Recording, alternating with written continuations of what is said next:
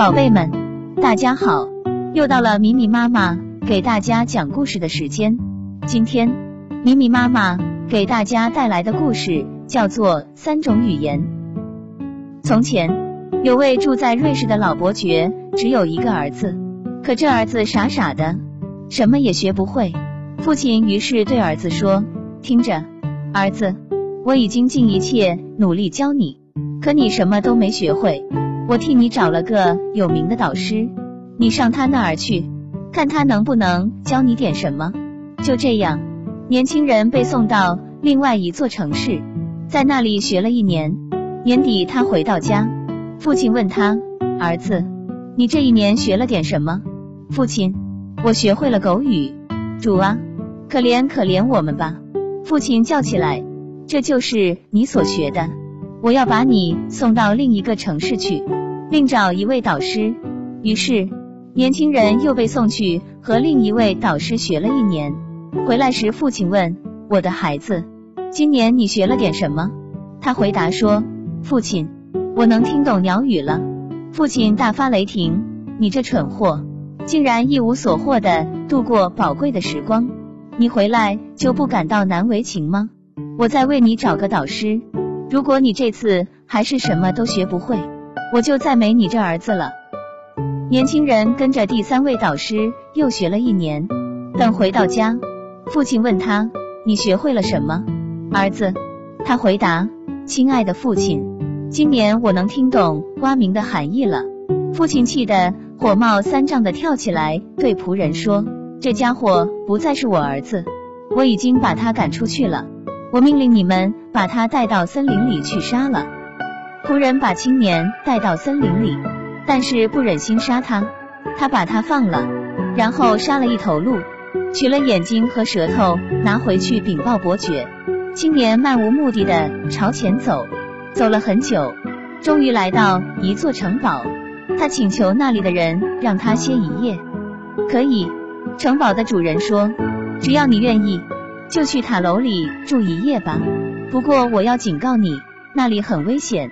有很多野狗在不停的乱吠乱叫，到某个时辰还得给他们一个人吃，顷刻就会把人吃光。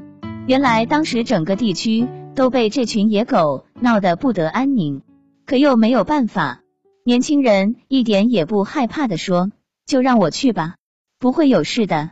给点吃的，让我去喂他们。”既然他自己要去，人们便给了他一些喂狗的东西，让他去了。年轻人走进塔楼，那些狗不叫也不闹，友好的摇着尾巴围着他转，吃着他摆在他们跟前的食物，丝毫没有伤害他。第二天，他毛发无损的平安走出塔楼，来对主人说：“那些狗用他们的话告诉我，为什么他们会住到这儿来，为什么会危害一方的。他们中了魔法，被迫到这儿来守护塔楼底下的一笔财宝。”只有等人们取走财宝时，他们才能得到安宁。我还从他们的谈话中了解到怎样才能取出这些财宝。听到的人无不欣喜万分。主人说，只要年轻人做好这件事，就认他做儿子。于是年轻人又来到塔楼，胸有成竹的取出一个装满了金子的箱子。从此，人们再没听到野狗的嚎叫，也再没见到那些野狗了。这个地方又恢复了原有的宁静。过了一段时间，年轻人想去罗马，他路过一片沼泽地，听到许多青蛙在呱呱的说话。他听后沉思起来，感到有些悲伤。后来他终于到了罗马，原来教皇刚刚去世了，红衣主教们正在为由谁继任教皇发愁。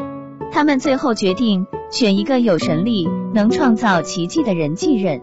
年轻的伯爵这时恰好走进教堂，两只白鸽飞到他肩头就不走了。教士们认为那是主的意志，当时就问他是否愿意当教皇。年轻人犹豫着，不知道自己是否配做教皇。鸽子建议他答应下来，于是他同意了。接着就是涂油、献祭等一系列宗教仪式。他在来罗马的路上就听到青蛙们说自己会当上神圣的教皇。他当时大为震惊。这时正好验证了，轮到他主持做弥撒的时候，他连一个字也不会讲，两只鸽子就一直坐在他肩头，一句句教给他。